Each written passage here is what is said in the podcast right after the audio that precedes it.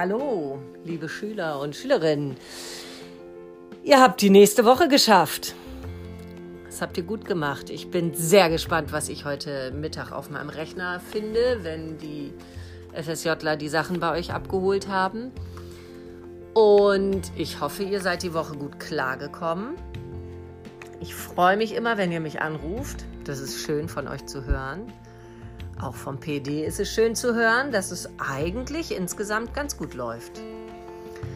Also zum Abschluss dieser Woche noch einmal eine Billy Backe Geschichte.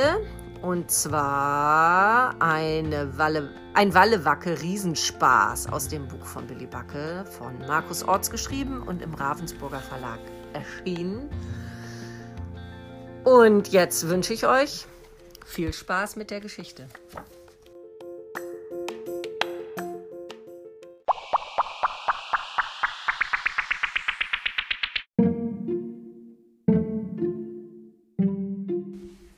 Mensch, was für eine Feierlaune. Da sind wir im unheimlich unheimlichen Wald unterwegs. Und wen treffen wir? Unseren alten Kumpel Billy the Kid. Kaum zu glauben, Leute. Doch zum Jubeln war es noch zu früh. Muckibude ist immer noch in den Händen der Wackelriesen, sagte der Schrönk, nachdem wir ihn aus der Trichterfalle gezogen hatten. Und wir haben keine Ahnung, wie wir ihn befreien können. Doch, rief ich.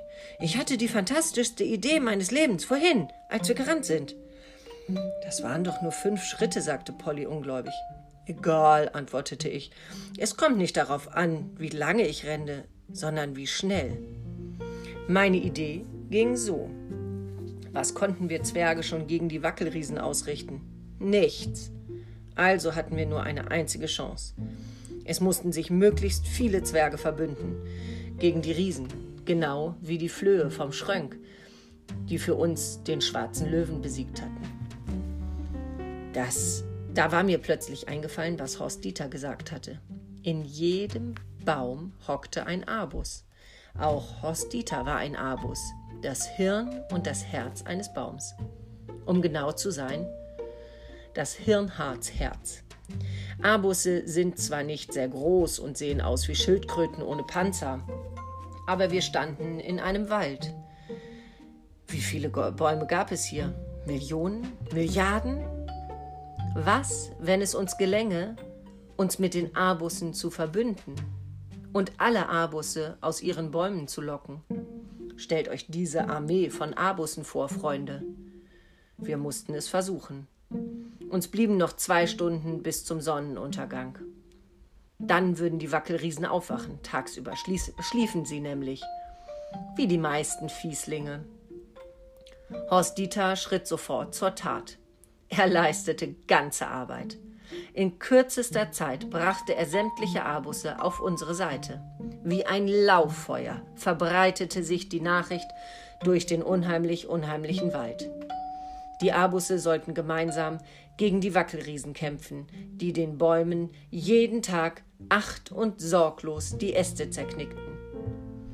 In der Zwischenzeit hatte aber der weltbeste Spurenleser Billy the Kid die Hütte der Wackelriesen gefunden.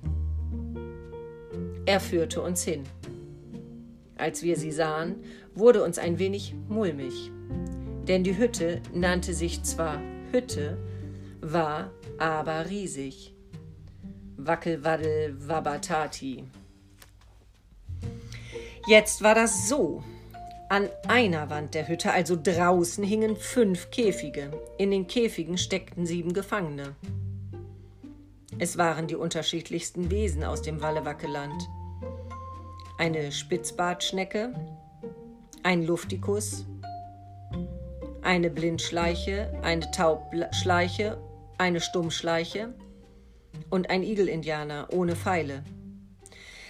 Letzterer schaute besonders traurig drein. Und dann sahen wir auch unseren Muckibude. Hurra! Wir waren kurz vor dem Ziel. Die Riesen in der Hütte wachten jetzt langsam auf.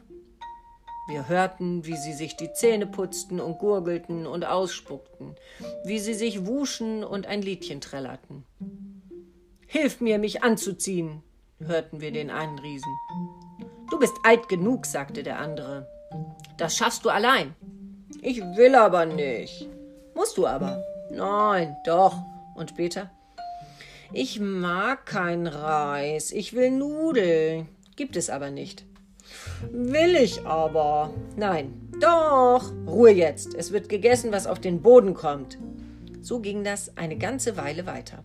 Polly und ich schauten uns an. Das war ja der reinste Kindergarten hier. Schließlich wurde die Tür aufgestoßen. Einer der Riesen trat nach draußen und streckte und reckte sich. Ah! rief er. Der Riese war wirklich groß. Sehr groß. Ungefähr zehnmal so groß wie der Schrönk. Der Kopf des Riesen wackelte. Die ganze Zeit über. Hin und her und her und hin. Deshalb hießen die Riesen also Wackelriesen. Der Wackelriese trat zu den Käfigen. Er zog eine große Feder aus der Hosentasche und kitzelte den erstbesten der sieben Gefangenen. Es war der Igel-Indianer.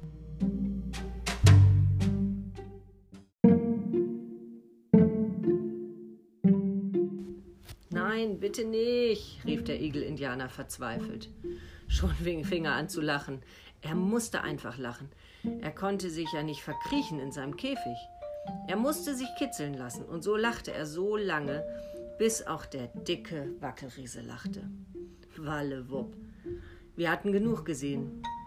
Die Zeit zu handeln war gekommen. Wir gaben den Abussen ein Zeichen. Hinter uns bogen sich die Bäume zu einer großen Schneise. Und da kamen sie. 732 Milliarden 649 Millionen 371.814 A-Busse.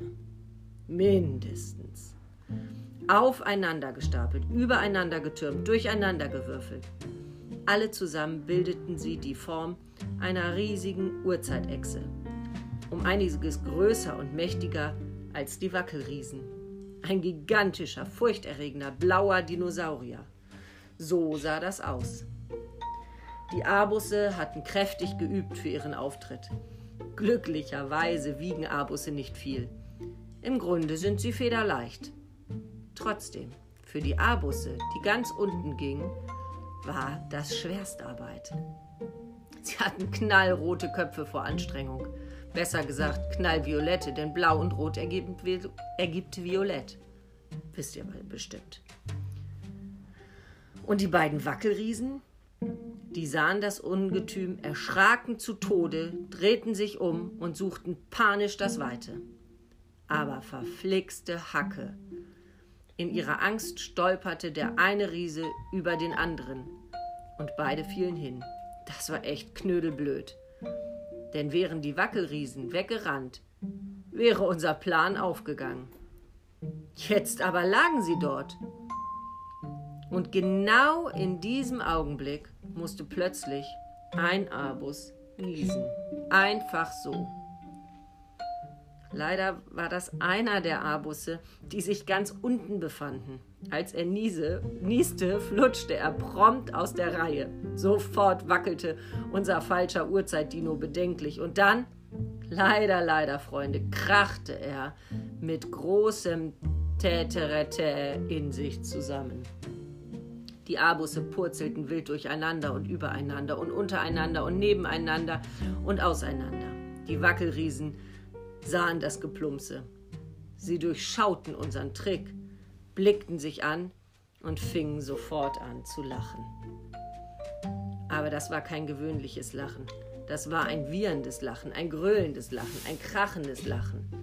Das Riesen, das den Riesen die Lachtränen nur so in die Augen trieb. Immer wieder deuteten sie auf die heruntergepurzelten Arbusse und hörten einfach nicht mehr auf zu lachen. Glücklicherweise, muss man sagen, für uns.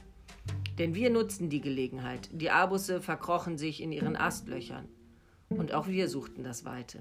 Leute, Leute, die Stimmung war echt bescheiden. Wir hatten es nicht geschafft, Muckibude und die anderen Gefangenen zu befreien. Wir saßen am Rand des Waldes, entzündeten ein Feuer und starrten in die Flammen. So eine gute Idee und dann so ein Missgeschick. Aber Freunde der Sonne, wenn man glaubt, alles ist verloren. Ha!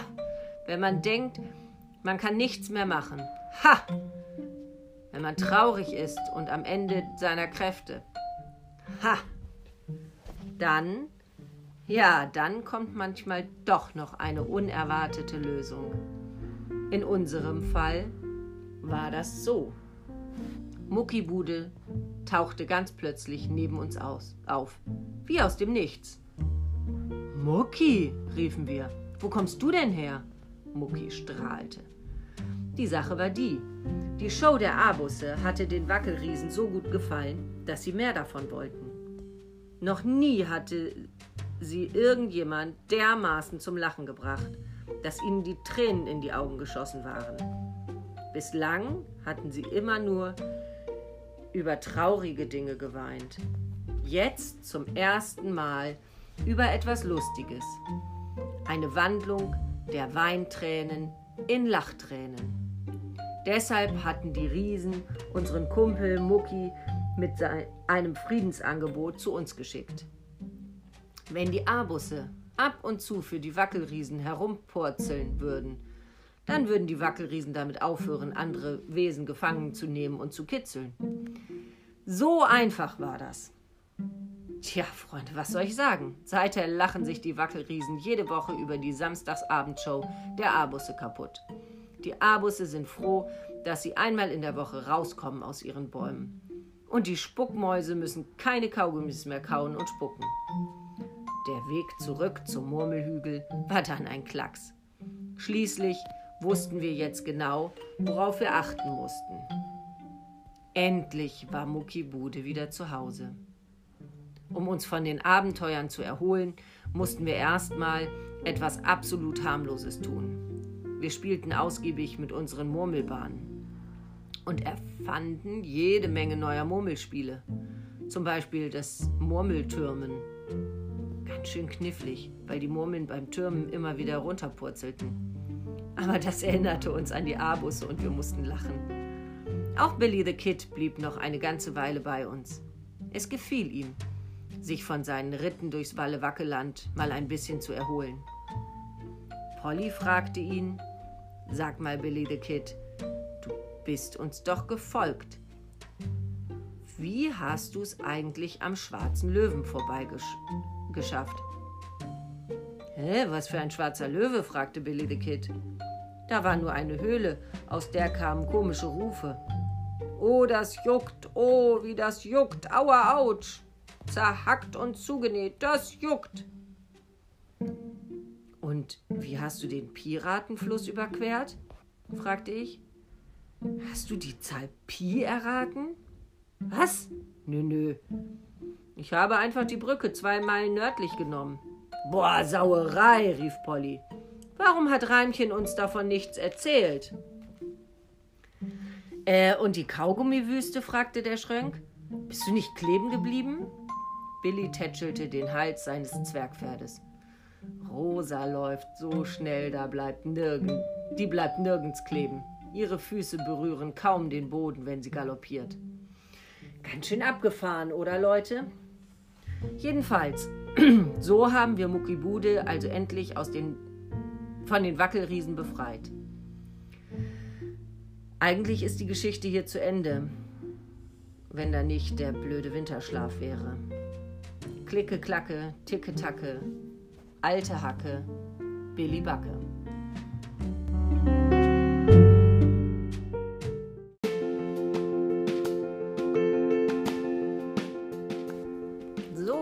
Das war die Geschichte von Billy Backe.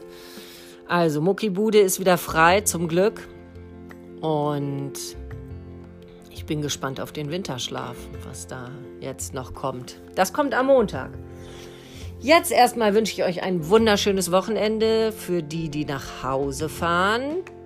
Alles Gute zu Hause. Ich wünsche euch, dass es gut klappt. Alle, die auf Station bleiben, seid nett zu den PEDs.